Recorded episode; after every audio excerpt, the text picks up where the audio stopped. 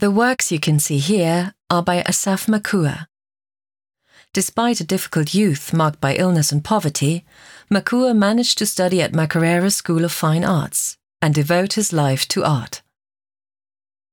In When the Men Who Grab Power from Women, his subject is the Kikuyu myth of origin. Kenya is a multi ethnic country where over 40 different ethnic groups live and up to 50 different languages and dialects are spoken.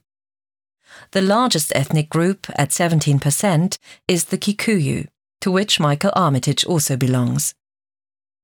According to legend, Kikuyus are descended from a founding father named Gikuyu. The god Ngai gave Mumbi to Gikuyu, and they had nine daughters. In the beginning, Kikuyu women held power and forced the men to do all the work.